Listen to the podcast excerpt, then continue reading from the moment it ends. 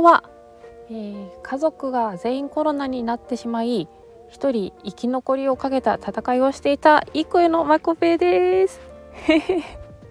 あのー、久し久しぶりになっちゃったんですよ。そうみんなコロナになっちゃったからあのー、ずっとねえー、えー、お世話してましたね。お世話したり ご飯作ったりして家にいましたよ。うん、なんかあのー、まあね今ねこれラジオを撮ってるのはその私はねならなかったんですよ。まあ、ならなかったってもう言い切れるかなと思って、うんと、明日検査して、まあ、陰性だったらもう外出れる日なので出ようと思ってるんですけどあのもうね熱も出てないし、えっと、喉も痛くない咳もしてないし無症状でで検査陰性だからもうもういいでしょうっていう感じではいでもねあの、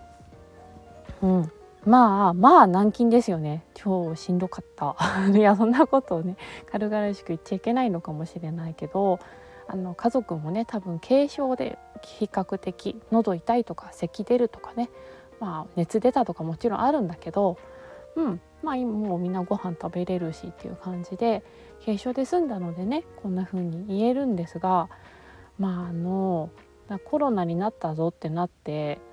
まああれですね濃厚接触者になるじゃないですかだからさもう私年明けお仕事とかレッスンすごい楽しみにしてたんですよ。あの本当ね年末年始正直なんか全然楽しくないの 普段の生活の方が全然いいんですよね私は。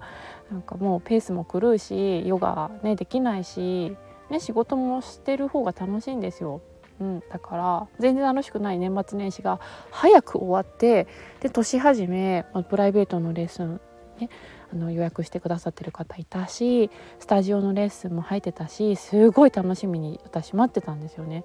なのにねもうみんなそれなくなって しょうがないね濃厚接触者なんでね。もうみんな亡くなって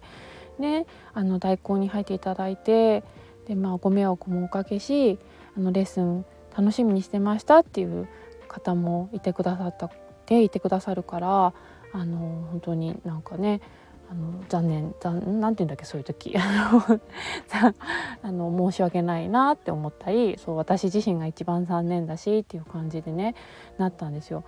でもうさもうそっからねじゃあ今度どうするかって言ったらもう絶対私コロナにならんっていう風に決めて もうだってだよ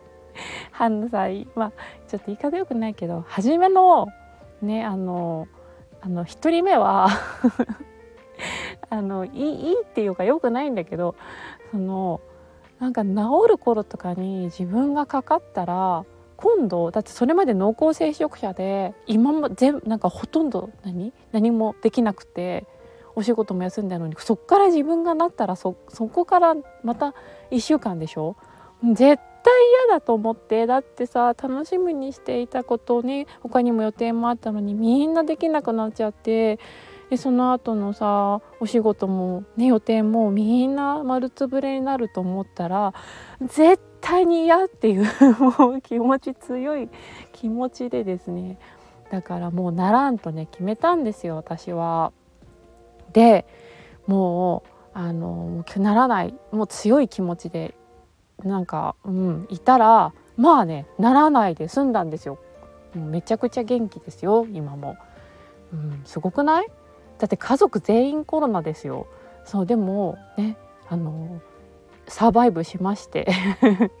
無事生き残っております。うん、でなんかさそう私はこれをあのすごいヨガの効果だって自慢したいんですけど なんかあんまりなんか、うん、ちょっと自慢したらあのなんかウイルスとかになんか強そうだみたいな反応がかかってもともと強そうみたいなこと言われたんでえそんなんじゃないんだけどなって思 って。30歳ぐらいまで結構風邪ひいてたんですよね。その頃ヨガ始めるぐらいだったかな。うんだしなんか、うん、よく子供の風邪もしょっちゅうもらってて結構弱かったんですよね。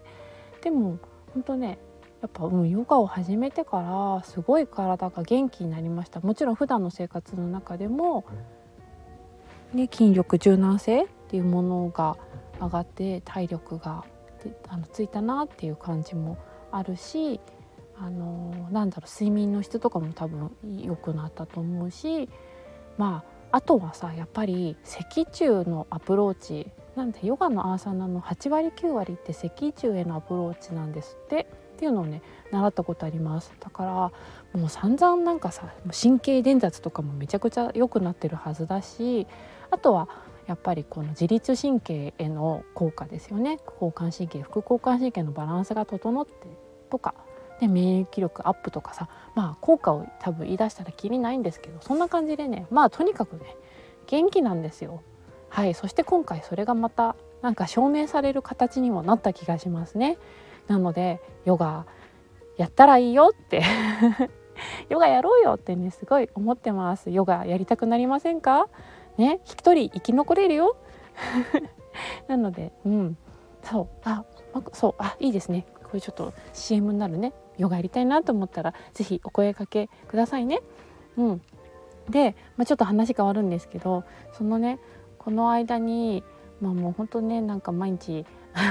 生き抜くことだけ考えてたんですけどであとはねなんか、まあ、もう洗濯して、えー、ご飯作って毎日過ごしてましたよ。でねあの私のあの作ったねおかゆがねなんかちょっとあの人人フィーバーっていうか、まあ、だんだん食べれるようになってきておかゆぐらいだったらいけそうだなってなった時にねおかゆ作ったらなんかめちゃくちゃ美味しかったっていう風になったんですよ家族で。でちょっと私もあのー、なんかね韓国風おかゆを意識してちょっと作ってみたんですけどもうまさに夏にえっとね新潟に新潟のホテルに泊まった時のね韓国料理屋さんの朝ごはんのおかゆがねめちゃくちゃ美味しかったんですよ。でなんかちょっと待ってすごい美味しいみたいになってあのあの新潟のおかゆに匹敵するなみたいな 感じで湧いたんですよね。えー、もうすごい。待ってなんか私のおかゆってそんなに美味しいの？ってなってちょっと嬉しかったんですけどあそう私ご飯作るのに苦手なんですよ。下手っぴなのね。嫌いだし。だからなんかねおかゆフィーバーでなんかうわーってあのすごい嬉しかったんですけど、ね、ちょっとその話っていうかあの家族体調大丈夫？みたいな LINE が友達から来ててまあまあ元気食べれるようになったよみたいなおかゆおかゆが美味しいみたいになってるよみたいな。でその LINE の最後の方に「やなんかもう本当ね大変だよね」って最後あの友達がねもうコロナやってた友達があの最後の方になんか味覚チェックで食べたいって言われてなんケンタッキー食べさせたみたいな話をしてくれてで「へえあ味覚チェックね」なんて言っててちょっとそこで味覚障害っていうワードを思い出したんですよ。で思い出してからなんかもう一回おかゆのこと振り返ってなんかこのおかゆフィーバーって ま大丈夫かって思って。なんかこれもしかして味覚ぶっ壊れてるだけなのかなって。思ってちょっとね悲しくなったっていう話なんですね。要は。いやなんかわかんない。私は美味しいと思ったけど私バカ舌疑惑もねあるあるので私大体美味しい美味しいって言ってなんかね何でも食べるんでわかんないけど美味しかったと思うけどな。そうなのでちょっと味覚障害があるのかは分かりませんがまあね家族も元気になったし私もすこぶる元気だしなのでうん明日チェックしてもうね大丈夫だったらはいちょっと元の生活に私は、うん、一足先に戻っていこうかなと思ってます。はいそんなわけでねちょっと今日はなんか気分的に前夜祭みたいな感じでウキウキしておりました。はい聞いてくれてありがとうございます。ね。えー、っとなんだっけ？あそうだ。じゃあおやすみなさい。おはようございます。バイバイ。